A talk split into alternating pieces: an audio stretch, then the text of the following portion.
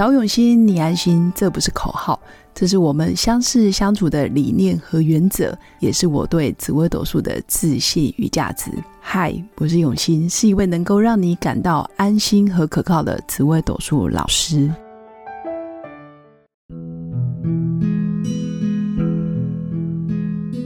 Hello，各位永新紫微斗数的新粉们，大家好！这一集来跟大家分享紫微斗数里面。哪些星象是最招桃花？那为什么想要做这一集呢？因为在两个礼拜就是我们七夕情人节了，所以很多新粉都会问说：我的桃花在哪里？或者是我要到哪个方位，或者是哪些场合才能遇到我的桃花？所以大家赶快把自己的紫微斗数命盘找出来吧，或者是透过网站命点 T W M E E N 点 T W，然后去搜寻自己的紫微斗数命盘。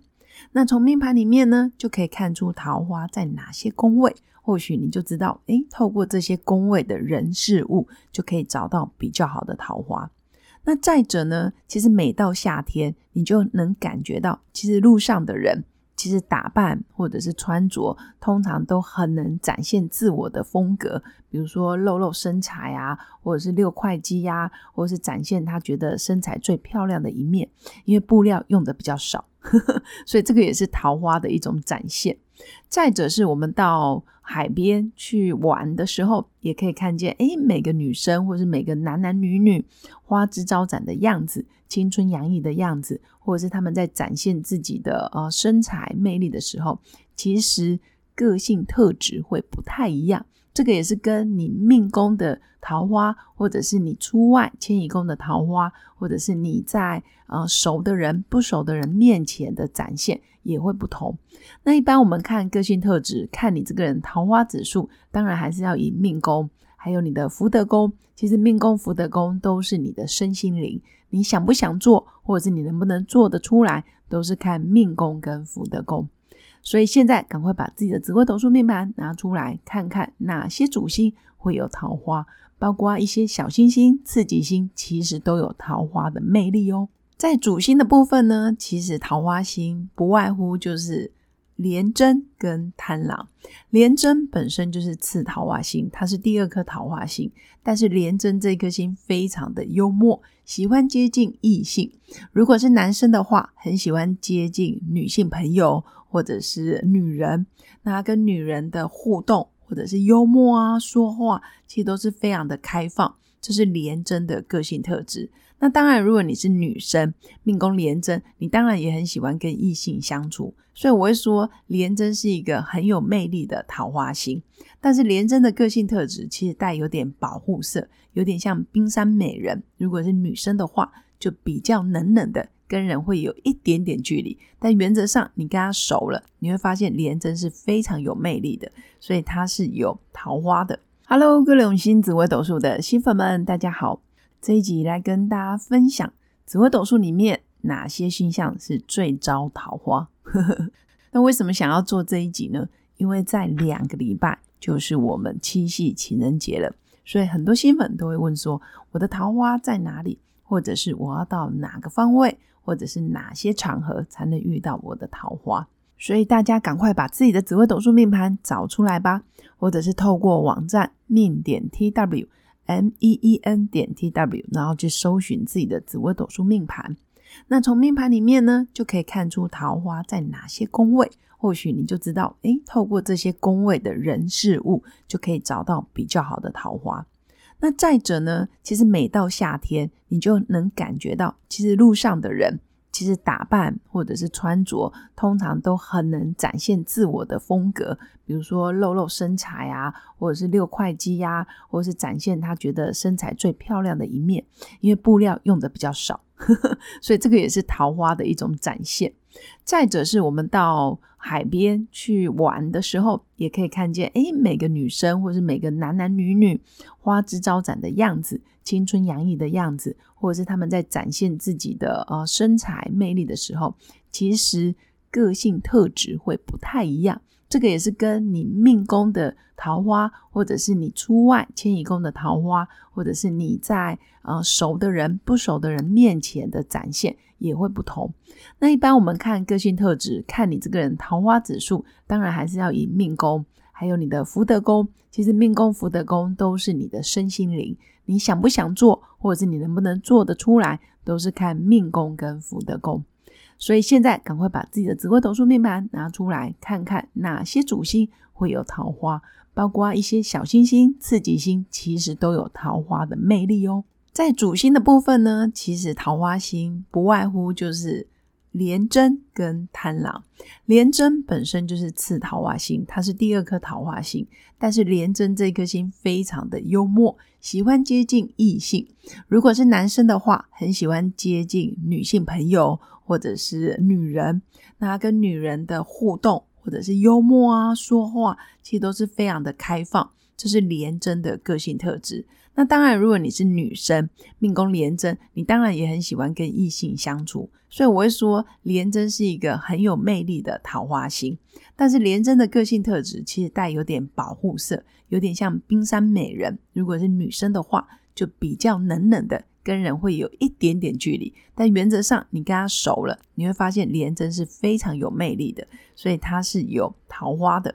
那第二个当然是贪狼，贪狼天生其实他的五行带了水跟木，那一旦他啊，比如说又碰到其他的星象的时候，或者是碰到桃花星的时候，这个水性会比较重。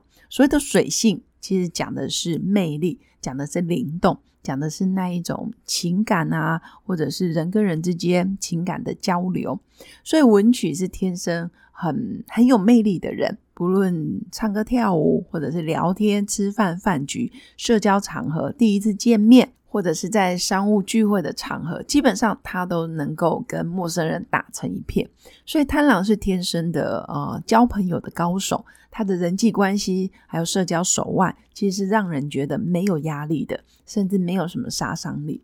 那接着我们来看吉星里面，像昌曲、魁月、辅弼里面，其实最有桃花的，其实就是文曲，因为文曲是北斗星，那它本身其实就带着桃花。